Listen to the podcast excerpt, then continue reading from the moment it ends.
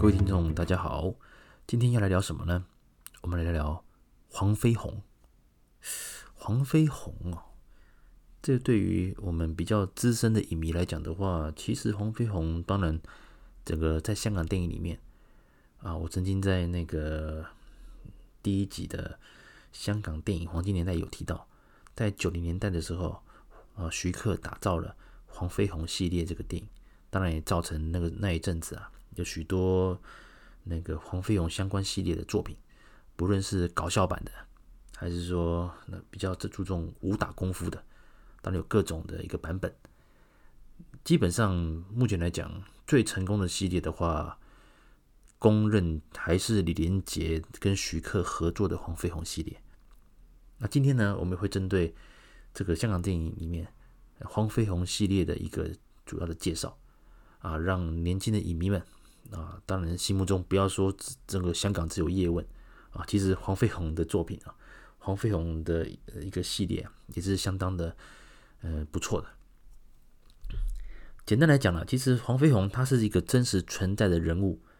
那如果按照维基来讲的话，其实他也蛮多的一个一个生平啊，其实很多很多都是像传说或者是据说。连他出生的年月份啊，连人家出生的年呐，哦，都有不同的不同的讲法。那唯一比较确定的话，就是第一个，黄飞鸿的父亲就是黄麒英嘛。那本来也就算是那个广东十虎的其中一位。那后来黄飞鸿他除了呃学习那个南拳之外，那本身呢，呃也有学习像那汉医，就是中医。所以之后他也当然也开了一个叫宝芝林的一个那种呃中医馆。另外，他因为本身身手不错，所以他也确实有担任那个民防，就是或还有军队的那种呃那个武术教练，哦，这也是算是有有考究过的、考证过的。那之后呢，当然他也算是嗯、留下不错的名声了，所以黄飞鸿也成为就是怎么讲，香港电影大概在一九呃六零年代的时候，就陆陆续续。就有那个粤语电影，就有那个以黄飞鸿为主角的系列。那讲到这边呢，要严格来讲的话，其实差不多在一九四九年开始啊，就有那个关德兴所主演的黄飞鸿系列啊，慢慢的在问世。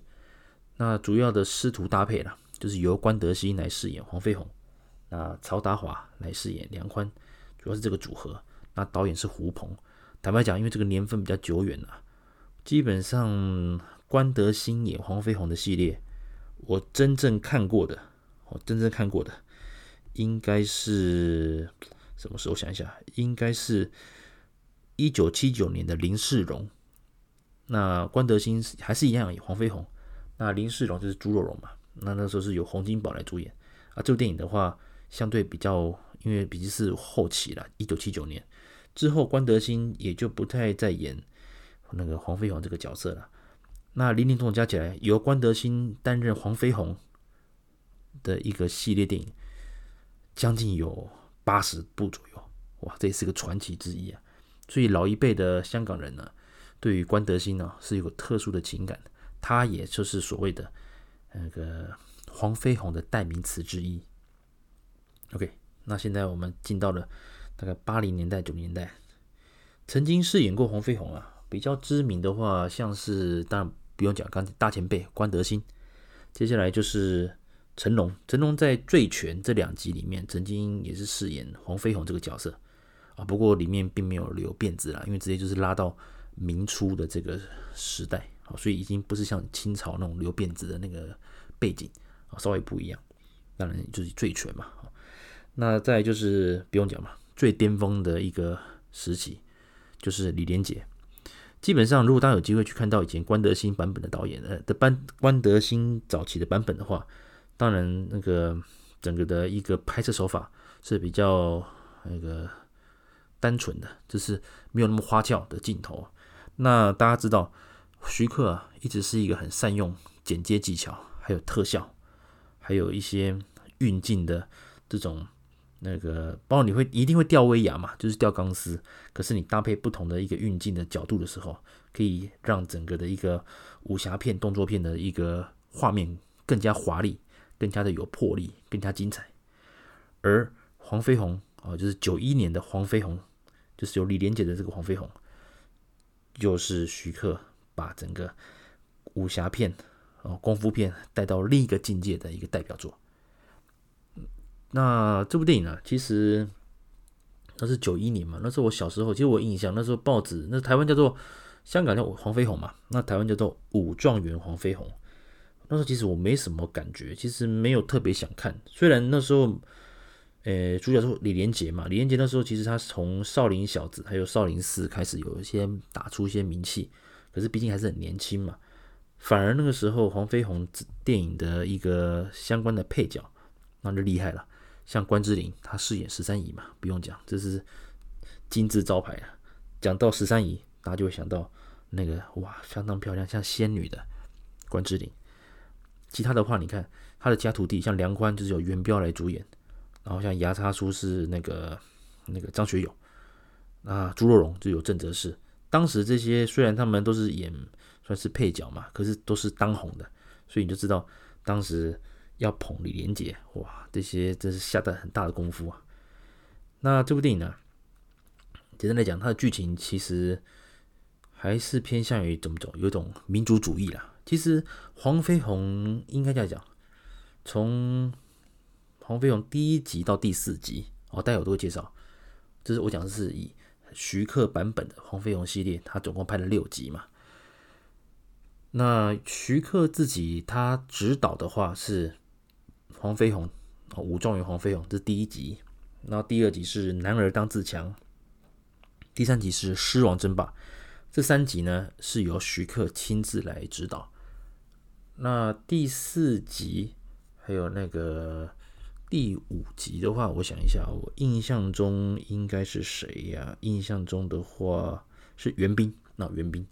哦。第四集《王者之风》跟第五集《龙城剑霸》是由袁彬来指导，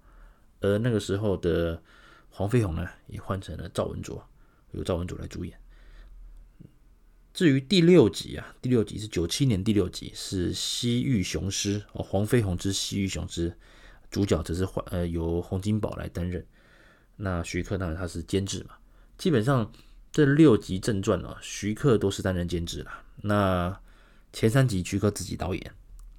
那四五六集当然分别有四五集是由袁彬嘛，那第六集就是由洪金宝。那待会我跟各位来简单介绍一下。我们回到第一集，第一集啊，这是九一年的黄飞鸿。其实他这部片出现的时候，我刚刚讲过，他基本上可以跟关德兴饰演的版本那种可以做一个分水岭。哦关德兴他们的一个版本是强调，就是怎么讲，就是比较那个传统派的这种拍法，当然也要跟以前的电影的拍摄资源不同嘛，所以其实他以前的拍法当然是强调所有的故事性。那到了徐克版本的黄飞鸿，完了不一样了，他强调就是这个拳脚功夫，当然也很灵活的运用吊钢丝，还有一些怎么讲，包括帮那个李连杰设计了。佛山无影脚这种，诶，让人印象深刻的大绝招了哈。因为基本上黄飞鸿他是师承南拳呐，所以其实腿的话，并没有特别在他的一个记录上留下这些这这些故事了。不过当然，就以一个腿功来讲的话，佛山无影脚几乎就成为哦大家对于黄飞鸿的一个最大的印象。然后那之后啊，当然黄飞鸿之后也衍生了蛮多的版本啊，因为不同的导演还有不同的演员也都分别来饰演。不过整体来讲的话，不论是票房或者是口碑，还是评价，还是以李连杰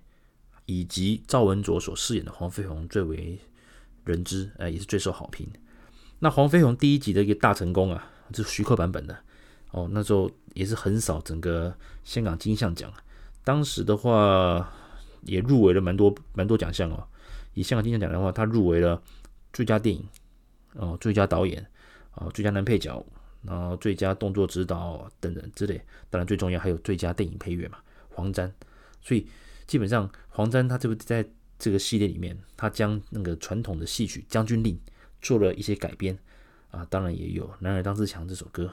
所以整个的一个怎么讲，整个的一个制作确实就定位成就是《男儿当自强》哦，《将军令》这个歌跟黄飞鸿的一个连接，所以只要《将军令》或者是《男儿当自强》这个些歌出来的时候，大家就会想到那个黄飞鸿带了一班的弟子在沙滩上打拳。我相信大家都有这种感觉了，甚至连那个杜琪峰跟韦家辉执导的《嚦咕嚦咕新年财》最后一段，刘德华他是演麻将大侠嘛，也是率领的一堆一堆那个朋友在沙滩上打麻将，也是也是放这首歌哦，当然当自强，所以也是蛮有趣的，蛮有趣的。那当最后了，当然徐克也也这部也以这部片得到了最佳导演啊，最佳导演，所以。黄飞鸿九一年，黄飞鸿这个大成功啊，确实也建立了目前我们不管是我们资深的影迷哦，四五十岁的影迷，还有像年轻影迷，印象中就是李连杰就是黄飞鸿，这个很这边很深刻的一个连杰的印象。不过这几年其实第四台好像比较少重播第一集哦，应该我想我记得应该是第三集狮王争霸蛮多的，然后再是男儿当自强。还有第六集的龙城剑，呃，第六集的西域雄狮。至于第四集王者之风跟龙城剑霸，我印象中我几乎没有看过再重播。嗯，没关系，好，这个之后有机会再聊。OK，那第一集的大成功啊，那基本上他就是讲到以民族主义这种国仇家恨嘛。那当然，呃，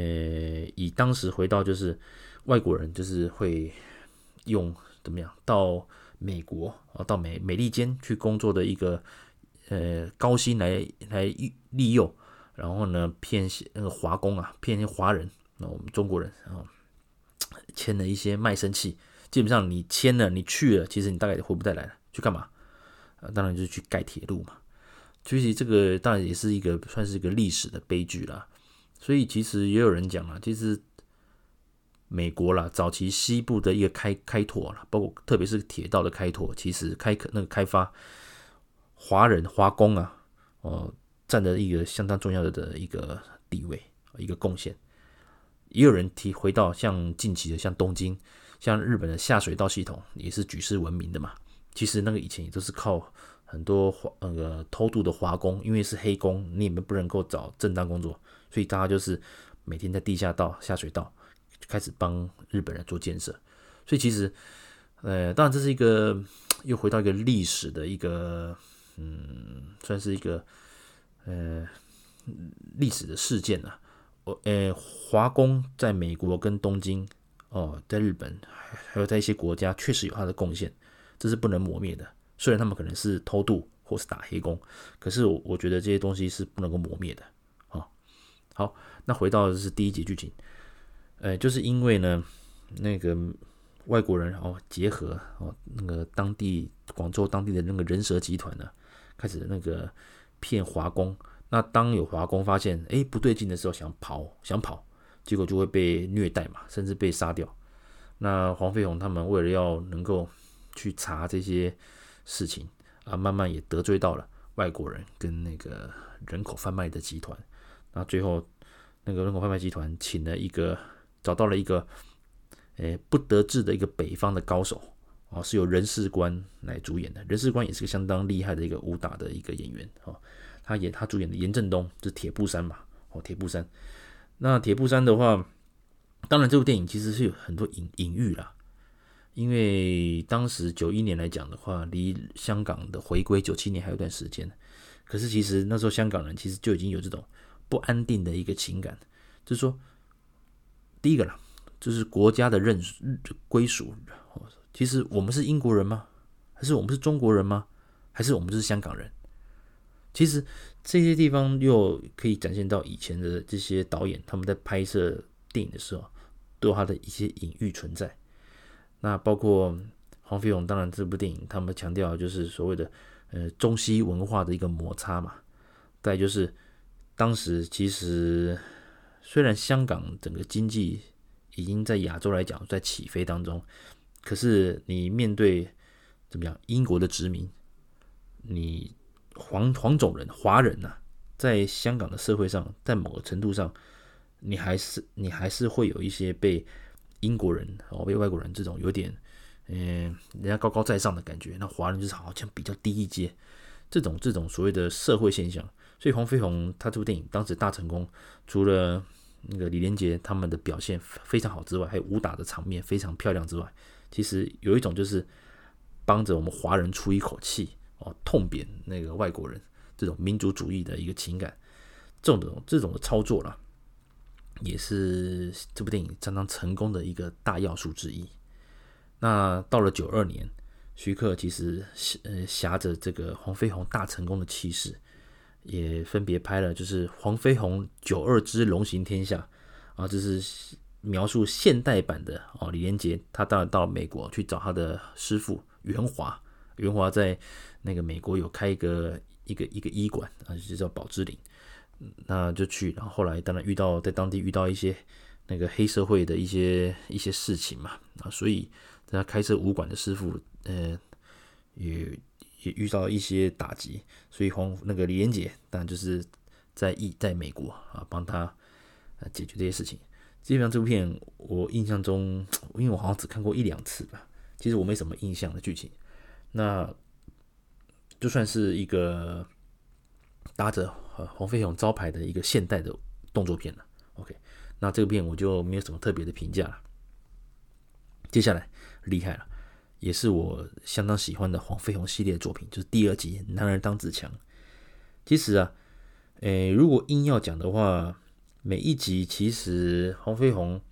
都会设定一个大魔王跟他对打嘛。可是真的让人印象深刻的，就是第一集的由任士官主演的那个铁布衫严正东。哦，他最后其实是，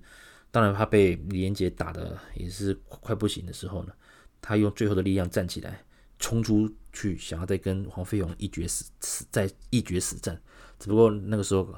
那个外国的军队已经准备开枪了。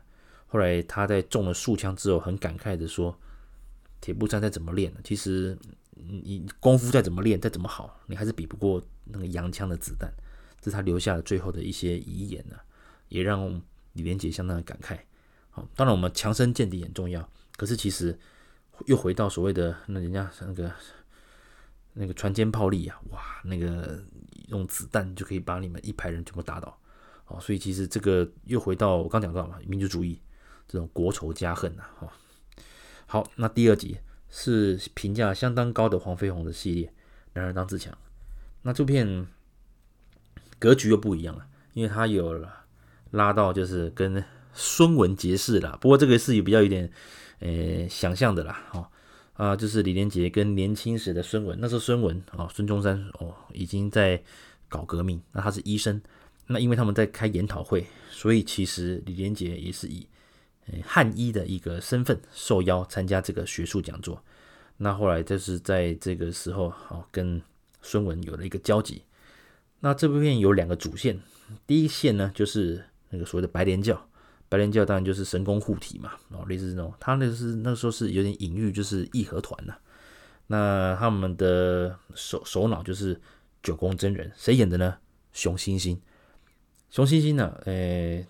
之前的节目有提过了。熊欣欣他早期就是担任那个李连杰的替身，哦，替身。那他的因为整个那个怎么讲，他的身形跟李连杰那个类似嘛。所以他拍摄《黄飞鸿》第一集的时候，因为李连杰受伤，所以很多戏份是由熊欣欣来担任替身，把它拍完的。那因为表现还不错，身段也很好，所以之后黄飞鸿后面的电影呢，除了第二集他是饰演那个白莲教的九宫真人之外，后面第三集他正是以鬼脚七这个角色出现。那之后，当然他以鬼脚七打开名号之后，他自己啊后面也有蛮多重要的作品啊，也都有呃出现。包括像《满汉全席》，像后最最新的像《新少林寺》之类，哦，他的表现非常不错。有机会我也会针对熊欣欣来做一个介绍哦，这是以那个武打出名的这种一些配角人物哦，这都可以好好的介绍一下。这是第一第一个线，那就是白莲教的那个九宫真人。那白莲教基本上我刚刚讲过嘛，它是类似像隐喻像那个义和团，所以他们对于去。呃，攻击洋人啊，攻击外国人，甚至是连那个发电报用的那种电线杆，他们都认为都是邪教哦，邪恶的东西。那那个时候，因为关之琳十三姨嘛，他总是穿着洋装这种装扮，所以呢，他也是一度成为被白莲教他们攻击的目标。那这是第一条线。那第二条线当然就是清朝这一块。那纳兰元素就不用讲了，甄子丹哇，纳兰元素，他是一个相当算是有抱负的一个官员，一个外交系统的官员。那他本身其实在办洋务的。好办洋务，所以跟外国人是有在接触，所以他的语言能力也不错，是有能力的一个官僚。那他是有他的一些理想啊，那同时呢，他也必须要去追捕所谓的革命党，所以当时像陆浩东，还有像孙文，也都是那个呃清朝哦清廷他们要去抓的重要的革命党的犯人，呃通缉犯。那后来其实两段故事了。原则上，白莲教的故事算是还不错。那最后他跟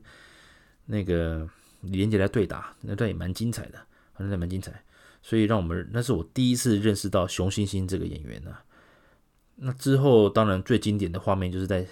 纳兰元素》，他正式的也是跟他们其实其中，呃，《纳兰元素》跟李连杰算是惺惺相惜啊，英雄惜英雄，只不过彼此因为。呃，一个是官员，一个是必须要去抓革命党，他是那个官员嘛，他必须要去那个捉拿革命党。可是李连杰他知道革命党他们的使命哦，其实他们并不是算是乱党，他们是要救这个中国哦，救中国。所以呢，在某个程度上来讲的话，两人的立场是不一样的，哦，不一样的。可都是想救国家哦。纳兰元素他是希望用现在的一个抱负来。救这个朝廷，救这个国家。可是李连杰他是当然就是比较偏向于说，革命党可能是一个整个让中国整个大翻转啊，整个大逆转、大跃进的一个关键啊。所以他其实也是暗中啊帮助了，不管是明珠暗助啊，就是帮助了陆浩东跟孙文。那最令人感动就是在陆浩东，哎，他在临死前。他拿就是把那个青天白日旗啊，青天白日他设计的国旗啊，当时是青天白日旗，哦，就是带呃，把它交给了那个黄飞鸿，请他务必要拿给孙文，这样子。所以那段其实我是蛮感人、蛮催泪的啦。好，那最后的一个决战，当然就是在巷子里面，那纳兰元素用所谓的布棍来跟黄飞鸿来对打。那这也是甄子丹跟李连杰他们算是留下一个相当经典的一个对决场面。后来当然两人再次对决的时候，应该算是那个张艺谋的英雄了啊，英雄的序幕就是也是由甄子丹跟李连杰来对打。好，所以就啊那个有机会再聊。基本上第二集啊也是相当的成功，而且同时也是相当的热闹了。那也他也把这个所谓的民族主义这种那个氛围。拉到了一个最顶点，OK。那在此同时呢，其实有一部片我还蛮觉得不错的，叫做《黄飞鸿笑传》哦，《黄飞鸿笑传》是由李立持导演的。那黄飞鸿是由那个谭咏麟，朱若荣呢则是曾志伟，那吴孟达演牙叉叔，那毛舜筠哦演十三姨哦，看到毛舜筠就知道，然后勾追勾追，然后演十三姨，呃，里面的一个大反派叫时间。那只是由梁家辉来饰演的。时间的话，在典型的在传统的那个粤语电影里面，时间这个角色也一直都是那个怎么讲？呃，算是跟那个黄飞鸿的一个死对头了哈。所以，呃，基本上这部电影算是比较以搞笑为主的。它有些桥段会有点想模仿那个，呃，这是怎么样？有点呃，你要说致敬吗？还是有点取笑？我也不晓得，大家自己看知道。那有些桥段其实跟黄飞鸿。这是怎么讲？如果你看了黄飞鸿的第一集，你再看黄飞鸿笑传，其实会觉得真的反差很大。因为那个黄飞鸿笑传是讲黄飞鸿本身是不太会什么武功的啊，不太会什么武功，所以其实很多地方都是一些虚名哦，他也是那个怎么讲，吹爱吹牛了。这不当然到最后他整个的一个激发他的能力之后呢，也真正的也给他练出了那个佛山无影脚了。不过这个就有机会再聊。那大家有机会把它找来找回来看。啊，黄飞鸿笑传，当然黄飞鸿笑传之后还有续集了，就是黄飞鸿对黄飞鸿，也是那是九三年的作品。然后这两部片其实都属于比较无厘头的演法了。那有机会大家可以找来看，是一种不同形态的一个黄飞鸿的系列。好，那在这期间其实也有蛮多黄飞鸿相关的电影，不过其实在评价上或是在整个的一个大家印象中，其实就不太深了。好，那我们提到就是九三年，就是黄飞鸿第三集的《狮王争霸》这部片，其实啊，就是回到就是黄李连杰正式跟清廷啊，就是所谓的朝廷中在对在北京这一块有了一个交集，那就是回到就是广州的当地了。因为怎么讲，在义和团的在白莲教的一个影响之下，那清廷觉得要能够整顿这些学武的人，他们决定搞一个。狮王争霸，让这些帮派啊专心去练这些东西，不要再不要再有其他的时间去互相斗啊之类的。所以这是他们狮王争霸的一个主一个本意了。结果呢，利用这个狮王争霸的时候，呃，俄国人是有想要去暗杀哦，像李鸿章这些相关大臣的一些计划。那李连杰也是在这个时候，呃，来在千钧一发之际化解这个危机。这样子啊，这部电影其实坦白说了，我坦白说了，嗯，热闹有余了，热闹有余。至于剧情，我倒觉得普通，因为我觉得是有一点，呃，腻了。因为你一直以国仇家恨这种来演的话，其实在这个某个程度上来讲，那个观众其实对这个题材是有点会厌烦的，哦，有点腻了。那不过这部电影比较令人印象就是那个刘巡呐。那他饰演黄麒英哦，刘巡就是早期就是以像很多反派来讲的话，他都可以演，像那个九品芝麻官啊，那个那个李莲英呐，啊也是由他来主演的。总之呢，刘巡这个角色，他说他如果留胡子就是演好人，他如果没有留胡子就是演太监啊，这也算是演太监的一个那种阴阴那个阴柔气啊，也是演的非常好，所以所以大家也是对他非常印象非常深刻。有机会我们也来做介绍。好那《狮王争霸》基本上大概就是这样，这个剧情啊很热闹，那也算是一个成功的作品。至于第四集那的《王者之风》哦，还有那个第五集的《龙城争霸》哦，这是由袁彬导演。不过剧情来讲的话，第四集《王者之风》一样还是跟《狮王争霸》这种哦的这个格局是接近的。第五集《龙城争霸》则是他们到了。跟传统的一个大海盗叫张宝仔，那个这些海盗有一些交集。那我倒觉得就不用特别赘述了，因为其实我是觉得还好了啊，没有那呃没有那么精彩。之后到了九七年，就是徐克的黄飞鸿系列的第六集，这部片是由洪金宝所导演。这部片其实重播率还算高，只不过这部电影其实就是讲李连杰他们去。美国了哦，去看那个牙叉叔，因为牙叉叔他们说那个时候在那个，嗯、呃，美国那边有开设那个，呃，宝芝林的分馆，哦，结果途中呢，因为遇到了一些状况，那黄飞鸿就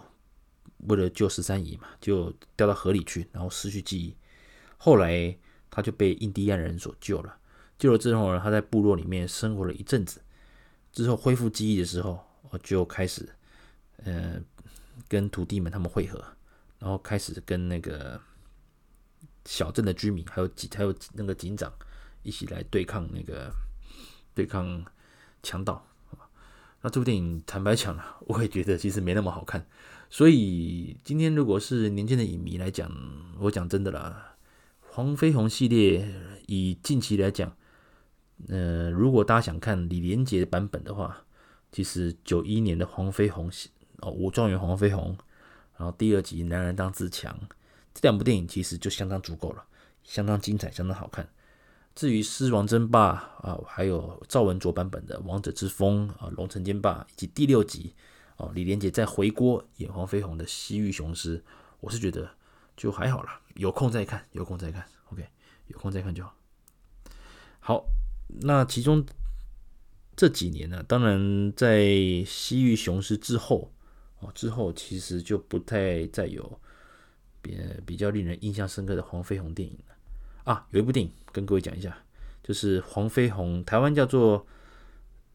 黄飞鸿铁猴子然后日，然后那个香港的话是叫做《少年黄飞鸿之铁马六》，这部电影是袁和平导演的，那监制也是徐克。那这部电影其实很精彩哦，铁猴子，它是由甄子丹来饰演黄麒英，然后是有一个小女生，是女生哦，叫曾思敏，她来饰演少年版的那个黄飞鸿。那讲他们父子，因为那个到外地，那因为刚好就遇到了铁猴子。铁猴子其实他是一个晚上会出没，属于劫富济贫的一个贼啦，哦，劫富济贫算是义贼，穷人都很感谢他。可是官府呢，就是要抓他。那他那时候就是逼甄子丹一定黄麒英哦，一定要帮忙协助这样子。那后来，当然他经过几次交手，才发现原来铁猴子就是跟他白天跟他不错的那个一个大夫。当然，这部电影里面还有许多演员呐、那包括像那个人事官在这里面也有在主演，还有在主演。所以这部电影其实相当的不错。就以，因为毕竟监制还是徐克啦，所以还是有一个所谓徐克系徐克。呃，一个徐克风格的黄飞鸿系列的电影，然后可以算是外传啊，算是外传，所以这部电影可以看，还不错。最后的武打也是相当精彩，哦，由甄子丹来打人事官，你会觉得很好玩的。第一集的黄飞鸿是李连杰啊，黄飞鸿跟那个严正东，那那个严正东就是由人事官主演。后来到这个外传的时候，是由演黄麒英，这是黄麒，这是那个李连杰的爸，那个黄飞鸿的爸爸黄麒英是由甄子丹饰演，他来打。那个那个人事官的角色，所以那个感觉蛮微妙的，不过很精彩，还是很好看。那这最后这几年呢，其实那个以那个来讲的话，英雄有梦，嗯，大概二零一四年